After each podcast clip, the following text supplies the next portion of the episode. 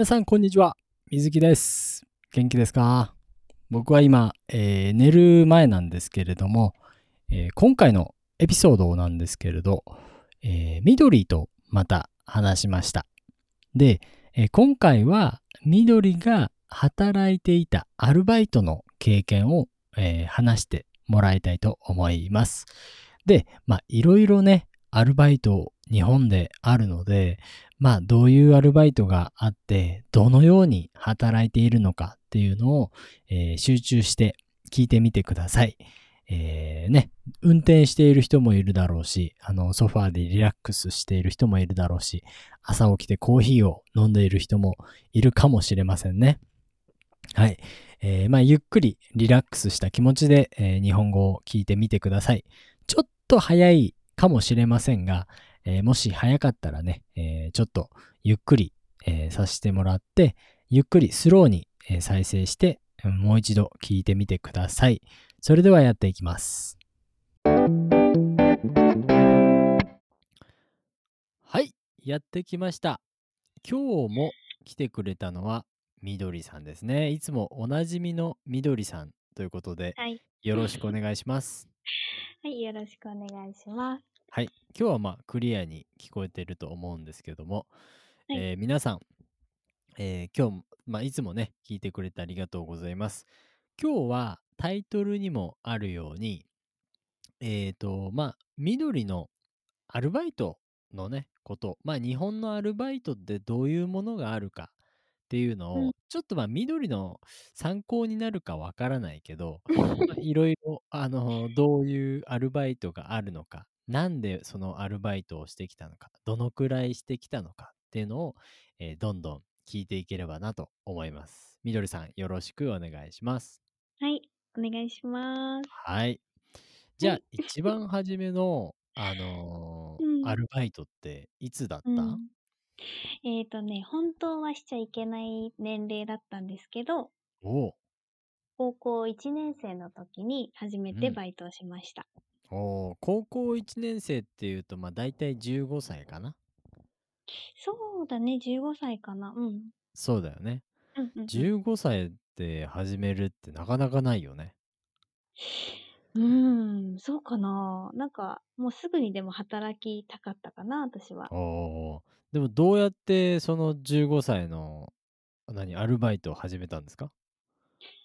どうやってえー、なんか、家の近くの、うん。えっ、と、まあ、コンビニなんですけど、はいはいはいはい。うん、ファミリーマートっていうコンビニね。あ、ファミリーマート。多分日本に来た人だったらわかうんうんるかもしれませんが、あの、うんコンビニの一つですね。セブンイレブンとか、ローソンうんとか、えーファミリーマートとかね。はいはい。うんうんなんで、なんでファミーリーマート？近かったから？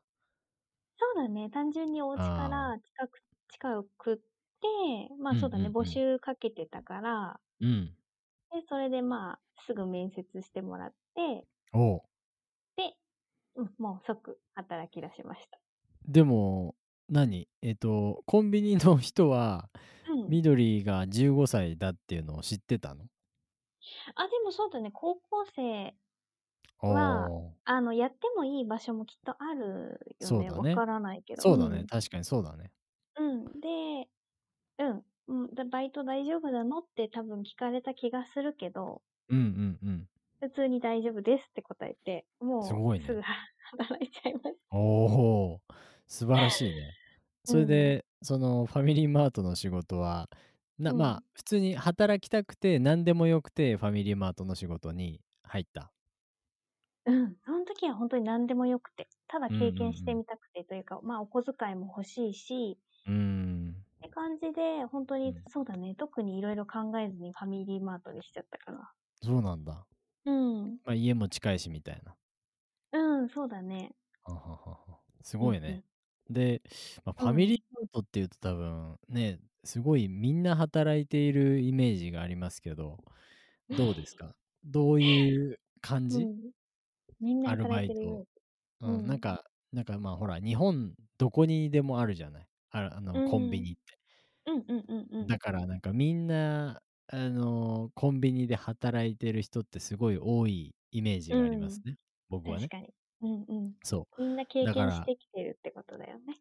う。そうそうそうそう。だから、うんうん。緑は、まあ、その一人としてね、まあ、すごうい勉ん。強になる。多分、まあ、リスナーの中に、あうん。のーなんていうのかな、アジア、アジアの人がいたら、結構、ね、もしかしたら友達とか日本に住んでいる人とか、あうのーん。最近ね、すごいベトナム人とか、中うん国人うん。とか、えっと、うん。ミャンマー人とか、わかんないけど、東南アジアのお人々が、うん。えっと、結構、まあ、フィリピンとかもいるのかな、えー結構、こう、コンビニにいるのをよく見ますね。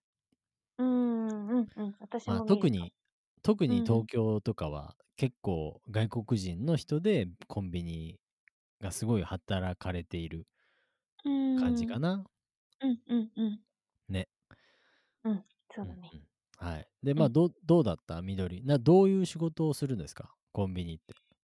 えっとね、まあ、レジだったり、その、おレジ、客さん来レジね。て、レうん。ジでピッピって、あの、お会計をおで、お会計ね。う会計、ん。うんうん、やったり、うんうん。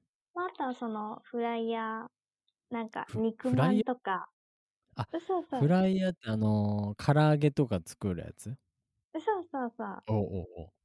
フライヤーのな、あのね、いろんな種類を、まあ、うん。なくなりそうだったら揚げて調理して、で、おー。あの、肉まんとかも在庫切れそうだったら、うん。なんか補充して、へえ。なんかおでんとかもまあ同じなんだけど、はいはいはい。っていうのとか、あとはうまあなんん。か商品が時間でこう配送されて、おあの、トラックで運ばれてくるから、うん。まあ、それをその、またね、あの、品出ししたり、はい。あとなんだろう、あとは飲み物を後ろでこう補充したりかな。後ろからこうなくなりそうなペットボトルの商うん品をうん。こう、ね、どんどんどんどん陳列していったりとか、うんうんうん。そうだね。主にそんな感じだったかな。なるほど。う。まあそうんだよね。なんかコンビニ、日本のコンビニはなんかすごいたくさんのものがあるから、その、うん。まあ、なら並び替えとかね、そのう並べん。るっていうね、うん作業うん。とかが大事だし、あとはトイレ掃除とかもあるだろうし、あ、あ確かにと、そうだね。ね、ん。なんか結構、あの、誰でも別にコンビニで物を買わなくても、あうの、日ん。本のコンビニってトイレが使えたりするので、やっぱうん。りね、誰でも使うからこそちょっと汚くなる可う能性はん。高く、高いからね。だうからまあ、んうん。コン、ビニでまあ、トイレ掃除もするだろうし、うん。あとは、そうだね、あの、お茶、多いお茶とか、ペットボトルのね、飲み物がうん。たくさんあるから、うん。えーそこで補充みたいな感じですね。その、うん。まあ、なくなったところに、えーう新しいん。ものを入れるっていう感じのことを、まあ、補充するっていうんですけど、うんうん。まあ、そういう補充の仕事とかをしてうたってことん。ですね。まあ、あとはなんか食べ物もあるしね、お弁当とかおにぎりとか、たくさんあるうん。よね。なんそうか、ね。漫画もあるし、雑誌うもあるん。し、うまあ、あん。の、あの、え、エロ本もあるよね。あるね。え、エロ本って。何ですか？私が答えるの？えーそうそうそう。えーえー僕だってコンビニで働いたことないから。あ、そううん。なんだね。うんうん。エロ本はね、ちょっとあの、エッチな本ってことです。エッチないお姉さんがうん、エ写ってる。ッチなお姉 さん。エッチエッチって何ですか？エッチっえ、て。うーん、え、エッチ？ううん。ーん、なん、なんて言ったらいいの？まあ、エッチって、まあ、ちょっとなんか変態なか、お裸のお姉さんがいたりとか、まあ、あ、ちょっと。男の人が喜ぶような、あの、うん。内容ですね。の、あの、うん。本。まあ、その、アダルトな感じですよね。うん。ちょっとその、お、まあ、その、女性の体が裸でとか、うん、えーパンうん、ツ履いてたりとか、そういうう感じん。の写真が載ってたりするのをエロ本と言いますね。まあ、男の人はよく、あの、大好きなんで、そういうのを買ったりしてます。うん。えーそんな感じかな。ど。あとは、まあ、あの、シャンプーとかね、リンスとかもあるうん。し、そうだね。えっと、何マスクとかも、る。うね、ん。何でも売ってるよね。だからまあ、うん、コンビニなんだよね。うん。あと何売ってる？面白いの。なんかハンバーグとかも売ってるし、さ、な、野菜うん。とかも売ってるよね。あ、最近売ってる。でも前は。さ、そんうんな、うん。私がでもバイトしてた頃はそんなに品数はうん。今より全然なかった気がするけあ品数っていうのは、まあ、品の種類ですね。その、まあ、う物ん。の種類ですね。品数っていうのはね。あバナナとかも売ってなかったとた。思う。ああ、バナナはやっぱ最近フィリピンからね、輸入してるやつでね。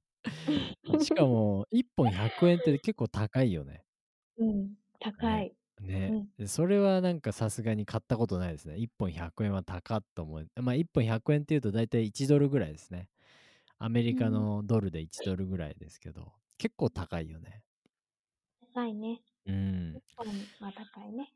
そうだよね。あとうは、ん。ま、おでんだよね。それこそおでんとか肉まんとか、えっと、まうん。あ、飲み物はね、あったかい飲み物と冷たいお飲み物とあるうん。し、あとは、ま、コピー機もあるね。コピーもできるし、あとうんうんうん。ATM もあるし、う。うんーん、あとなんだろうな、ま、デザートとかもありますね。うん。うん、あとは、あの、のど飴とかお菓子とかもあるうん。し、うんうんうん。ま、いろんなものがありますね。だからコンビニだよね。うん。ああ、だなんでも買えるかな、大体。そうそうくそうそう。す薬以外は買えるのかな、きっと。そうだね、確かに薬は買えないね。うんうん。おうん。さお酒もあるしね。う。うんん、お酒買えない外国のところはたくさんあるから、う多分日ーん。本で普通に買えるっていう事実がすごいびっくりする人が、うんええ、うん。たくさんいると思います。うーん、なうるほどん、ね。そうですね。なるほど。ありがとうございました。じゃあコンビニ、ま、大体コンビニって、あうの、どのん。くらいもらえるんですか？お金は。時給。時給っていうのは hourly pay で、その、1時間にどのくらいもらえるのか、どれどれくらいお金がもらえるのかっていうのが、え、日本の、ええ、給料給料です。サラリーの、あ、システムですね。なんかう給料のん。システムが時給なんですね。アルバイトうの場合は。ん。だから時給はどのくらいもらえましたか？ええ、確かね、うん。最初750円だった気がする。やばいね。もうそれ何？それって40年前の話？違う違う。あ、違う？違もうなう。んか、半世な紀何年前？半世紀前とかと思った。結構結構生きてらっしゃる方かと思った。そんなことない？そんなことないね。あ、えっそう？と、何年前だろうね。でもなんだかんだ結構前だよね。そうだね、う17ーん。年前ぐらいなのかな。そう、17年前、そうだね。なるほどね。うん。うんうんうん。うん。ま、歳バレちゃうけどね。うん、うん、まあまあ。まあいいけど。ま、じゅうま、だうん。から10ま、だいたい20年前ぐらいで、1う時間ん。働いて750円ですから、ま、うん、緑がい大るところは。東京じゃないからね。うん。ま、ちょっと安いっていうのもあるし、ま、でもうね、ん。僕があ、僕の話はまた今度しますけど、うんうん。あの、僕も同じぐらいでしたね、正直。初めてう働いたアルんうん。バイトはね。うん。な、す年ごいす齢にもよるよね、そうだね。ねそうだね、うん。確かに。うん。うん、それはそうだ。うん、だからまあ、そっか、750円だと、そんなにお金もらえないね。そうだね、結構ね、でもお小遣い欲しくてうんうん。結構がっつり入っててあ、そうなんだ。8万、9万ぐらいだったと思う。おお、すごいね。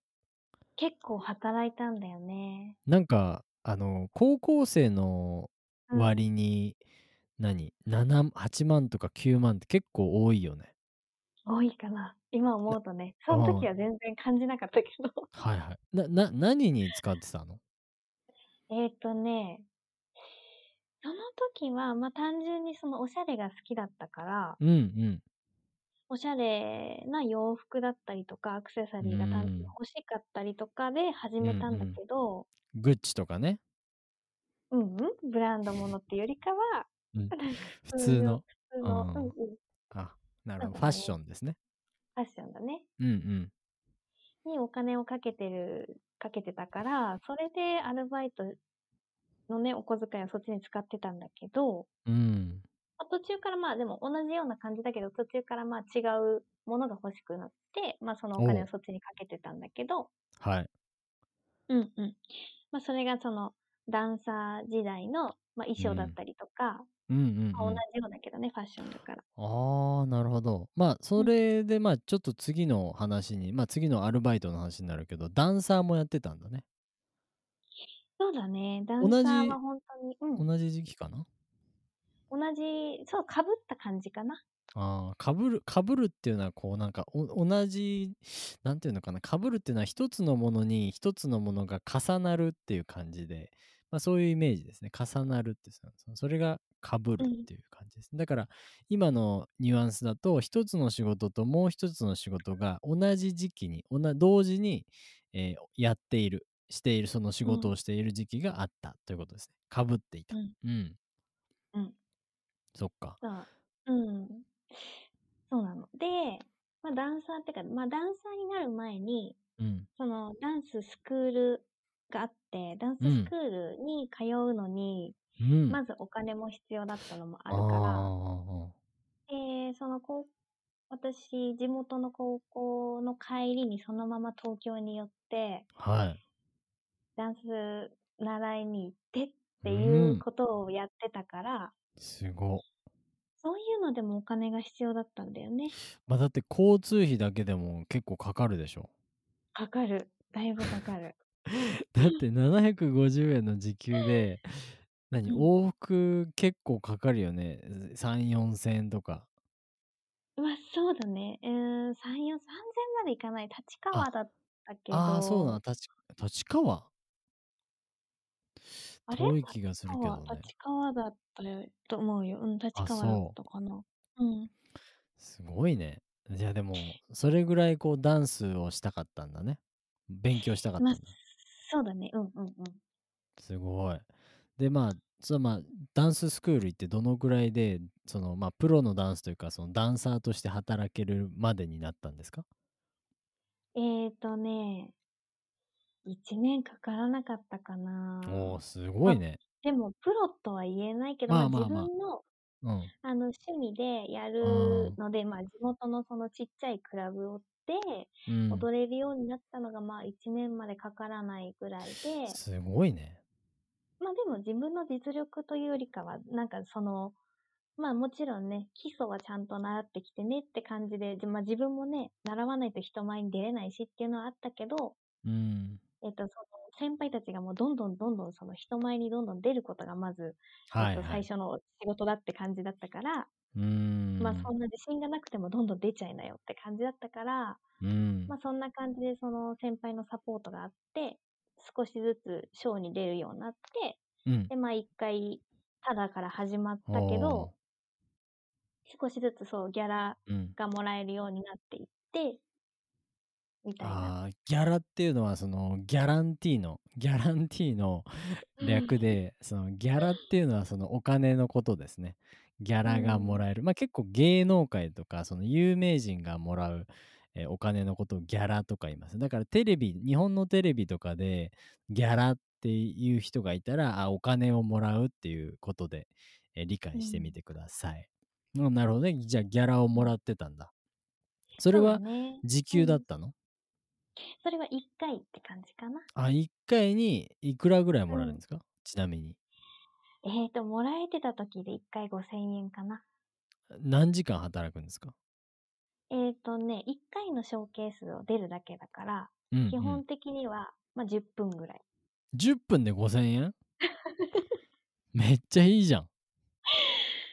そうだね、10分ぐらいこう、ショーの時間を 作ってもらって、うん。なんかこタイムテーブルみたいなのがこう、ね、クラブの流れであるんだけど、何時か何時かがうん DJ なんとかみたいな。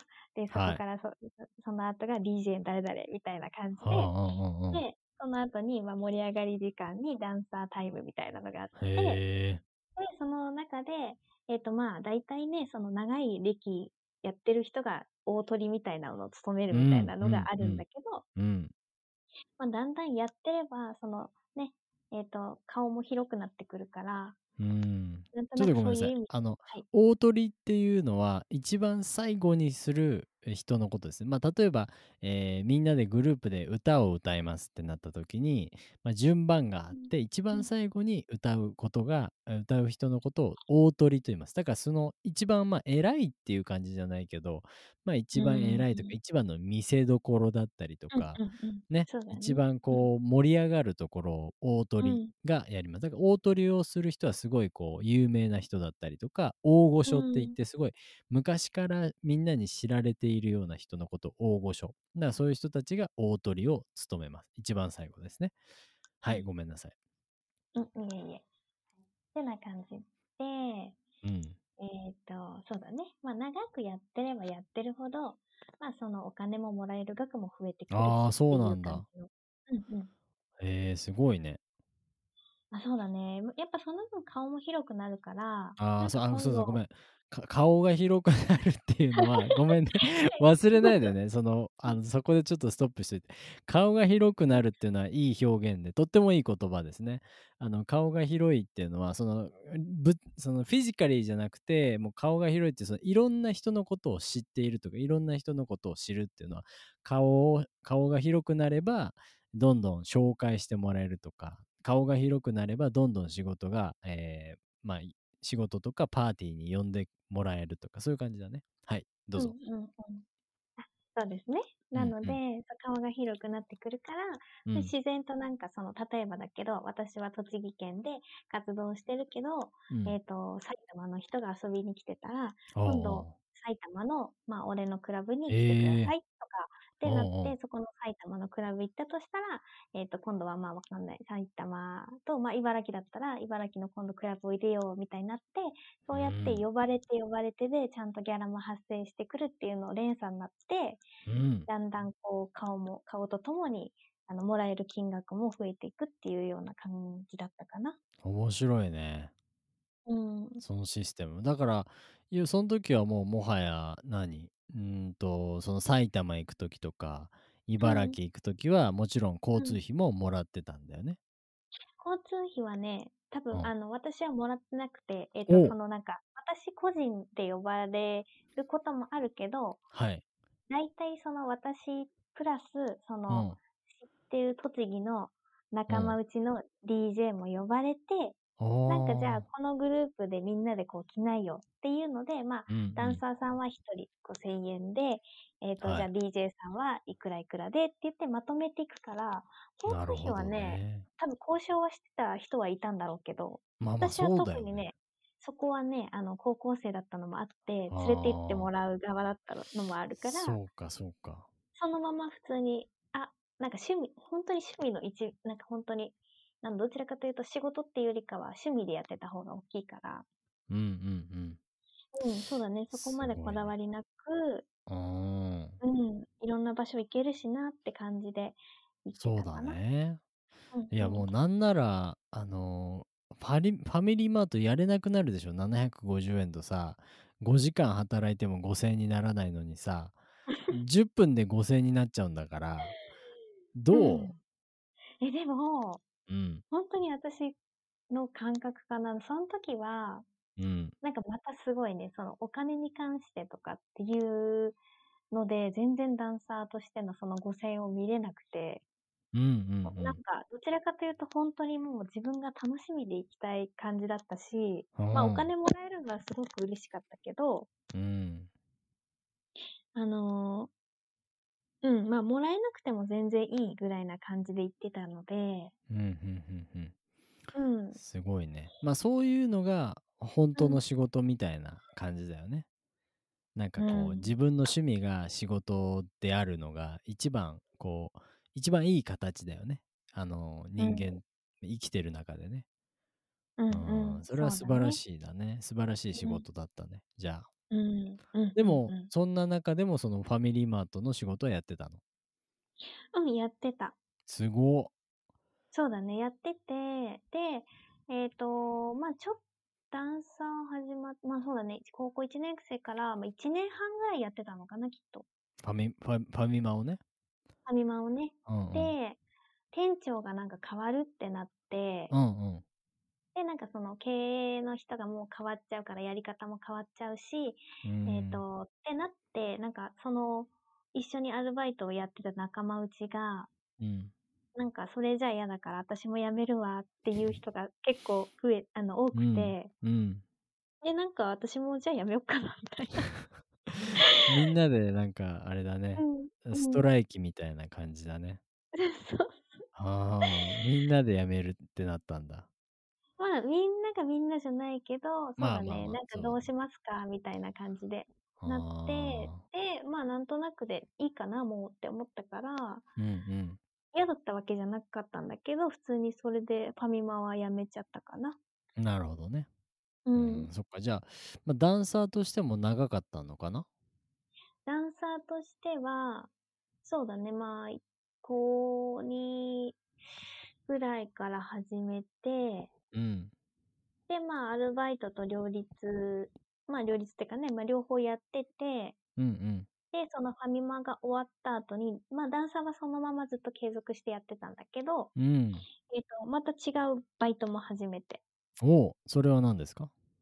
それは、うんとね、次なん魚屋さんかな？ああ、魚屋さん？魚屋さん、うん。居酒屋みたいな？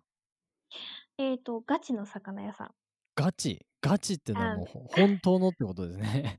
ガ チガチっていうのはすごいカジュアルジャパニーズ、ほんとにこの僕のね、ポッドキャストのタイトル、カジュアルジャパニーズ with Mizuki なので、カジュアルな日本語としてすごい有名な言葉が、えっと、ガチですね。ガチっていうのはうん。ほんとに seriously みたいな、ガチでガチの、ええ、魚屋さんってことですね。ううん、ん、だからもう魚ね。屋さんあ、本当の魚だよね。たもうほんとに、ん、なんかこう市場に朝の市場に行って、朝晩のうん。マーケット行って、あの、新鮮な魚を買って、それをうん。持って帰ってきた、えっと、店みたいな感じだよね。うーん、そうだね。うんそんなうん。感じのほんとに魚屋さんでうん。で、まあ、お寿司屋さんもなんか隣にくっついてるとあ、なんか魚屋さんだったんだけど。うんうんうん。で、そこはお友達の先輩がその板前目指しててうん。板前っああ。ていうのはこうお寿司屋さんの何て言うのかな、お寿司お寿司屋さんおすお寿司を作る人だよね？うん、そういう感。覚かな？うんう板ん、和食前さんはね。うん。そうだね。うんあ、和うん。食を作る人で、ま、お寿司をやってる人もそうかな？うんうんうん、うんうん。そうだね。はい、どうぞ。はい。で、そうだね、板前を目指してる方が、ま、そこで働いてて、で、うんうん。なんかその、あの、知り合いの紹介で、うん。なんか「バイト募集してるし来なよ」みたいな感じで、ん。で、行ってうん。で、ダンサーやりながら魚屋さんで働いてるすみたいな。ごいね。ま、じゃあ、ファミマを辞めてすぐうん。その魚屋さんに行ったわけだ。うん、そうだね。すごいね。じゃあ、か掛け持ちだね。あの、掛け持ちっていう表現すごいす日本人よくするんですけど、一つの仕事ともう一つの仕事を同時にすることを、え、掛け持ちと言います。だ掛け持ちで仕事をしているってなると、ええ、2つの仕事を同じ時間にやっているってことですね。さっきのかぶるって言ったのは、一つ。の仕事は、え、終わりが来るのが見えている。で、一つの仕事は始めたばかりとか、そういう感じのニュアンスですね。で、ちょっと難。しいんですけど、え、かうん。ぶるっていうのは一つの仕事はそのうち辞めるということです。だから、あの、ファミリーマートの、お仕事がそのうち辞めるということが、え、さっき話していた中で分かることになります。かぶっていた。だから、うん。ま、掛け持ちをしていたっていう風に言われたら、ファミリーマートも仕事もしてるし、えっと、ダンサーの仕事もしてるけど、どっちを先に辞めるか分からない。どっうん。ちが終わるか分からないっていうニュアンスですね。うん。うんうんだから、うん。ま、今はその掛け持ちをしていたってことだから、え、魚屋さんと、ええ、アルバイトあ、じゃあじゃ、ごめんごめん。魚屋さんとダンサーを2つうともんうん。やっていたってことだよね。うん、そうだね。うんうん、はい。うんうんうん。なんだっけ？うん？忘れちゃうよね。忘れちゃうよね。うん。俺の説明聞いてたら忘れちゃうよ、そりゃ。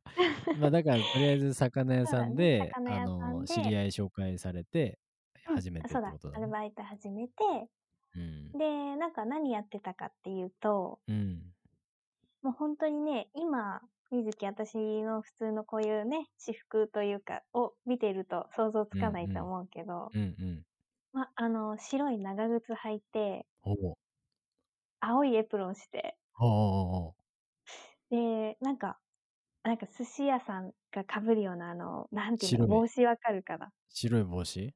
え、そうそうそうそう。なんかダッサい格好してるやつ？い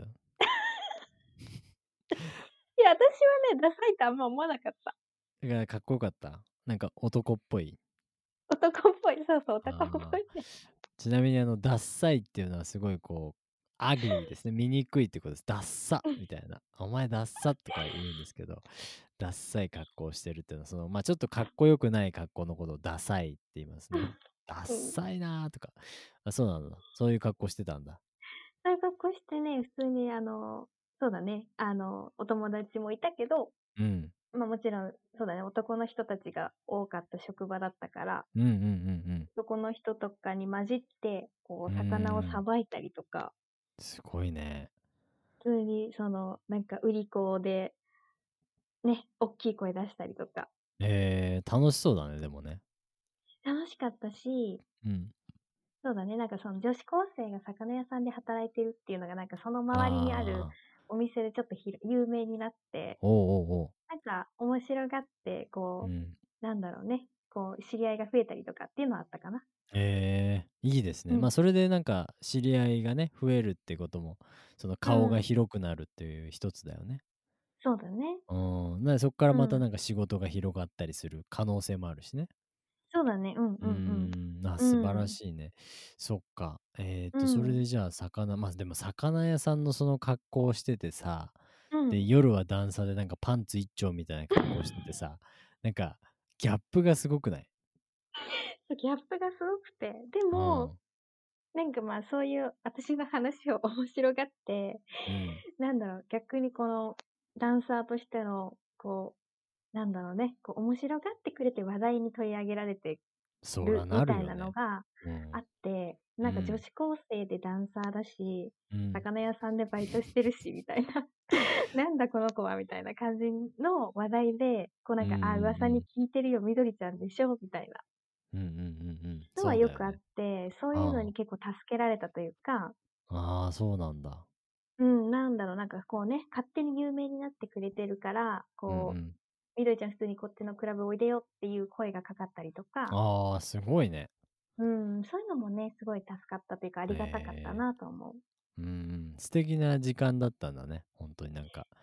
う。うん。さ魚屋さんも楽しそうだったし、ダンサーなんて趣味の一つだし、うんうんうん。ねえ、すごいいい時間だったんだね。そうだね。今思うとめちゃくちゃ楽しかったかな。あの頃ん。なるほど。うんその後は、あの、ダンサーはやめるの？その後ね、えっ、とね、19、20歳ぐらいまでかな、ダンサーやってたのは。ええー、でも、3年ぐらいやってた？そうだね。でも、だんだんだんだん、その自分の、なんだろう、この、うん、ダンスの、えっ、と、なんだろうダンサーとしての出る、うん。まあ、イベントだったりとか、うんあとはなんかスタイルみたいなのもだんだんこう変わってきて、うん。うん。なんかこう、バンバンこのショーケースで、ガンガン踊るよっていう元気がだんだんこう自分の中でなくなってきたじ時期があったんだよね。おうおうおう。まあね、今思うと全然若いんだけど、うーん。なんか、その、高校ね、ピチピチの時代からダンサーをやってたから、うんうん。なんかこう、だんだん落ち着いてきた自分もいてね、なるほどね。その過激な格好もしてたから、そう、まあ、過激ってすごいもう、あれだよね。パンツ一丁みたいなね。お尻も丸出しみたいな感じだよね。お尻も全部見せちゃいますみたいな格好でしょ？まあそうだね、ティーバッグというか、うん、うん、そうだよはね。半分セ見えてクシーなねるみたいな。うんそうだ。ね。うん見えちゃいけないとこも見えちゃうみたいなね。そうだね。ちょっと危なかったかもね。うん、まあ、だからこそ、こう、男の子は喜ぶからね。だ、あの、うんクラブにいる男の子はね。うんうんうん。うんそうだね。うん。うん、そっか。で、まあ、とりあえず、うんまあ、ちょっと体力の限界というか、もうちょっと疲れ、まあ、ちょっと、ね、そのショーケースで踊れるのはちょっと疲れちゃったから、あの、やめようかな、みたいな。うーん、まあそうだね。そうだね。うんだんだんだんだんそういう感じになってきて、なるほどね。うん。で、そっか、そっか。そうだね。うん、なるほど。そっか。じゃあ、まあ、あとは、なんか、やってたバイトとかありますか？その後。あとはね、うん。あの、アパレルもやってた。あそうか、アパレルもやってたんだ。アパレルっていうのはその服の店員さんですね。あの、その、なんていうの？まあちょっとそのブランド名は出さなくていいけど、なんかこう、日本で、まあ女の子の服屋さんだよね。うん。多分ね。その、うん女の子のファッションで有名な服屋さんで働く人うんをアパレルの店員って言いますね。うん。うんうん。ありがとう。はい。うんで、アパレルの店員はどうでしたか？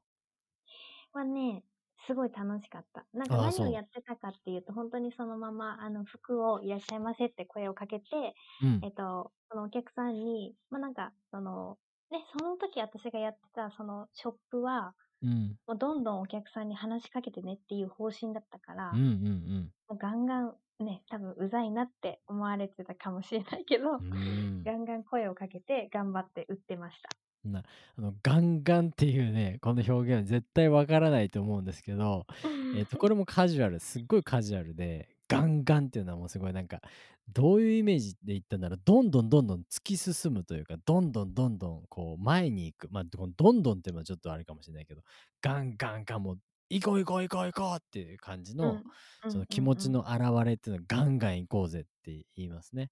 だからガンガン。強引だったのかな、きっとっていう。ああ、なるほどね。もう、おおその、相手の気持ちを考えずに、もう、どんどん行こうって、もう自分だけを、ね、もうすごい前に行くって感じだよね。ガンガン行く。うんうんうんうん。うん何があっても別に気にしないみたいな、ガンガン行きましたってことだよね。そうだね。嫌な顔されてもちょっと、まあね、まあ、すっごい嫌な顔されたらへこむけど、うーん。まあでもやっぱり営業と同じで、ね、あの、なんだろうね、こう、いろいろね、うん。売っていかなきゃいけないから。そうだね。そこはまうんあちょっと難しいところだけどね。うんうんううん。ん。まあでも、それも楽しかったんだ。私自身がね、あの、洋服が大好きだったのは変わってなくて、うんうん。で、なんかおしゃれも好きだったから、うん。で、その時に、そのアパレルの店長が、はい。私の一番上の姉だったんです。あ、そうなの？そマジ？う。うん。へえ、すごいね。で、えっ、と、私が三姉妹の一番下なんだけど、うん。お姉ちゃん二人、あ、一番お姉ちゃん、一番上のお姉ちゃんが店長、うん。で、二番目のお姉ちゃんもその時はアパレルで一緒にアルバイトしたから、うん。もう三姉妹でて、あの、お店に立ってるみたいな。やば。それ、そういうのあんの？ありだったね。あすごいね。うん。で、まあそうだね、その時にほんとそれこそガンガン、こう三姉妹で売ってたっていう。へえ、面白。うん。それもなんか、なんか話題にならなかった？みんな、なんか、あそこのお店みんなし姉妹らしいよみたいあ、そうそうなってた。な。なるよね、それは。なんかパルコだったんだけど、うんうんうん。地元のね、もう今パルコっていうのは、まあ。あの、ショッピングモールみたいな感じですね。うんうんう。うんん。パルコだったんだけど、そのパルコのお店結構の中で有名で、うん。三姉妹ね。三姉妹の店員さんみたいすごいね。な。うん。それかなり面白いよね。そうだね。なんかだから、うんまあ、なんていうか、でもまあ、ちょっとこう、ね、年が違うから、こう、なんていうのかな。まあ、しかもね、家じゃないからさ、ちょっとうんやっぱ違う感じです。ね、あの、コミュニケーション取らなきゃいけないとか、あるうんうんうんかもしれないよね。それはね。あそうだね。確かに、ちょっと、うん、あったけど、うんでも全然そんな気まずくてとか、そういう感じじゃなくて、うん。なんかもうみんな、な生き生きと楽しく、あの、さん付けで呼んでたんだけどね。その兄弟同士。あ姉妹同士か。うん。姉妹同士で。そう、普段は、うん。ねあの、まあなんかあだ名というかね、あれで呼んでるけうんうんど、うんうん。普通に、ニックネームでね。うん。そうそうそう、さん付けで呼んで、へえ。うん、偉いねこれお願いします、みたいな感じで。あ、すごいね。しっかりと。うん。まあ、お客さんの前ではしっかりと、あの、さん付けでね、丁寧に表現するんだ。うんうんうん。それ素晴らしいね。そうだね。そんな感じで結構楽しくお仕事してたかな。へえ、いいね。ううんん。アパレルもまあ僕もなんか楽しそうだなと思うことはあったんですけど、うん、なんか一つの場所にずっといるっていうのがちょっとね、なんか、うんあ辛そうだなと思ったから、僕はやんなかったけどね、でも、ね、僕もすごいファッションが好きな時があったので、うん、あいいな、いいですよね。そういう経験も楽しそうだね。うんうんうん。うん。あとは何かありますか？あとは、あとなんだろう。あとでも居酒屋だったり、うんうんうんまあ、レストランだったり、結構やってるね。そうだね。アルバイトに関しては、ちょこちょこそういう、やっぱ飲食店かな、あとは。あ、飲食店ね。まあ、あとは、うんあの、書道の先生だったりとか、そうだったね。ね。ね、なんなら、あの、最近はもう、あの、グループホームのね、あの、グループホームの、あの、介護する仕事っていう、まあ、グループホームっていうのは、あの、ケアホームですね。英語でケアケアホームの、そのケアテイカーみたいな仕事ですね。その夜勤の仕事って言うんですけど、夜勤っていうのは夜仕事。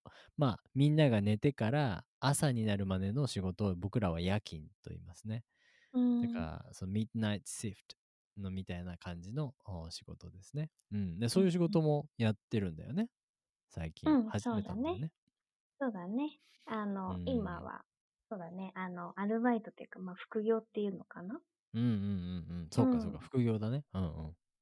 そうだね。副業で、そう、グループホームと、あとは、書道の先生かな。うん。書道はあの、うんカリグラフィーですね。こう、うん。あの、これはね、本当に、なんていうのかな、緑がもし英語を話せなくても、あの、うん。海外の人は本当に日本のことが好きですし、日本の漢字がすごい好きな人たくさんいますから、あの、うん。その人の名前を漢字にしてあげることだったりとか、うん。えーそういうのってすごい喜ばれるんですよね。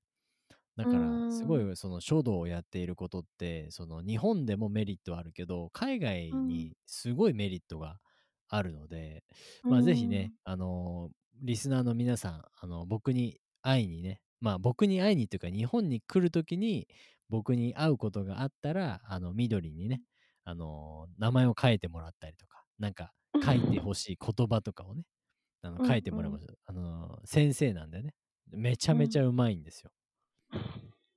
やばいですそよ。んなおめ、もそれお世辞ですか？日本、日本で2番目ぐらいにうまい。一番じゃないみたいな。一番はちょっと言い過ぎでしょ。一番はさすがにね、たくさんいらっしゃいますからね。そうだね素晴らしい人たちがね。うんうんうんなるほどね。うん。あまあだからそういう感じでね、えー仕事をたくさんしている緑のね、お話をき今日も聞けてありがとうございます。